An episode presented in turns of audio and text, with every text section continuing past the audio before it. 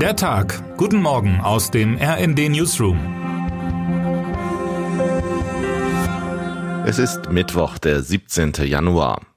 Wenn es hierzulande im Januar ganz überraschend Winter wird, belächeln die Deutschen sich und ihre Infrastruktur gern selbst und verweisen mitunter etwas abfällig auf den hohen Norden. In Skandinavien, so heißt es dann, komme es ja durch das viele Eis und den vielen Schnee auch nicht zu chaotischen Zuständen, etwa im Nahverkehr. In diesen Tagen zeigt sich, so ganz stimmt das Heidebild von den nördlichen Gefilden, die über widrige Witterungsbedingungen erhaben seien, nicht. Norwegen hat zum Beispiel mit starken Schneefällen zu kämpfen.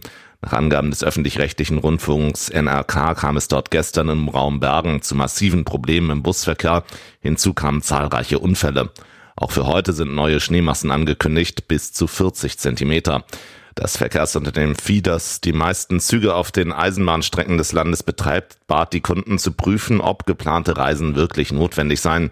Wer zu Hause bleiben kann, soll zu Hause bleiben.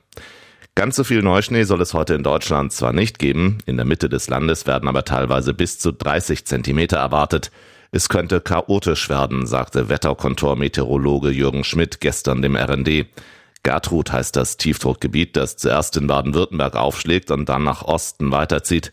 Neben viel Schnee wird auch mit Glätte gerechnet. Wer draußen unterwegs ist, sei es mit dem Auto, per Fahrrad oder zu Fuß, sollte also vorsichtig sein.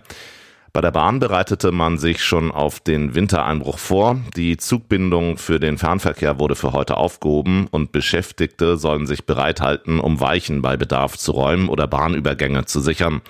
Auch Airlines wie die Lufthansa stellen sich auf Probleme ein. An Drehkreuzen wie München oder Frankfurt sollen heute nur die allernötigsten Flüge starten. Ob sie wegen der angekündigten Glätte ins Homeoffice wechseln können, hat eine Rechtsanwältin für das RND eingeordnet. Eher heiß hergehen könnte es heute dagegen im Bundestag. Auf der Tagesordnung steht die erste Lesung des Haushalts für das laufende Jahr.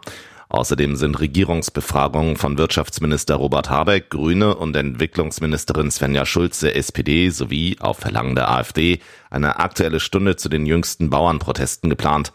Auch die AfD selbst steht im Fokus einer aktuellen Stunde. Die Ampelkoalition will sich mit dem Treffen von Rechtsextremisten zur Vertreibung von Migranten in Potsdam befassen.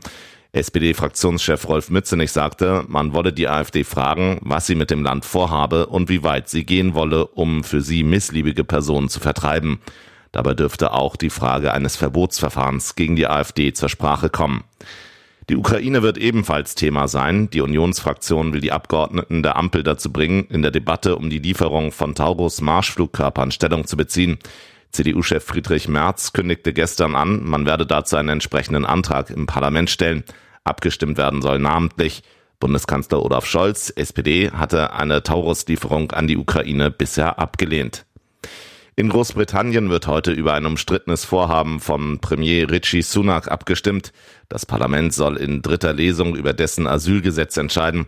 Um Menschen von der gefährlichen Reise in kleinen Booten über den Ärmelkanal abzuschrecken, sieht dieses vor, illegal eingereiste Migranten ohne Prüfung ihres Asylantrags und ungeachtet ihrer Herkunft nach Ruanda zu schicken. Dort sollen diese dann auf den Ausgang ihres Asylverfahrens warten. Weil Sunak seine politische Zukunft mit dem Projekt verknüpft, geht er große Risiken ein. Dutzende Abgeordnete des rechten Flügels seiner Konservativen wollen den Entwurf mit Änderungen vor der Abstimmung noch verschärfen. Das lehnen der Premier und moderate Parteimitglieder allerdings ab. Eine Revolte der Tories könnte den Entwurf kippen und die konservative Regierung in eine Krise stürzen. Erst gestern musste Samsung eine bittere Nachricht zur Kenntnis nehmen. Konkurrent Apple hat nach Berechnungen von Marktforschern erstmals ein Jahr als weltgrößter Smartphone-Anbieter abgeschlossen. Mit 234,6 Millionen iPhones verdrängte der US-Konzern 2023 nach mehr als zehn Jahren den Rivalen Samsung, der nur 226,6 Millionen Geräte absetzte, von der Spitze. Das Unternehmen hat womöglich schon einen Konter parat. Es wird erwartet, dass Samsung heute Abend in Kalifornien die neuesten Modelle seiner Galaxy S-Serie vorstellt. Und damit wünschen wir Ihnen einen guten Start in den Tag. Text Sabine Guroll, am Mikrofon Tim Britztrup. Mit rnd.de, der Webseite des Redaktionsnetzwerks Deutschland, halten wir Sie durchgehend auf dem neuesten Stand. Alle Artikel aus diesem Newsletter finden Sie immer auf rnd.de slash der Tag.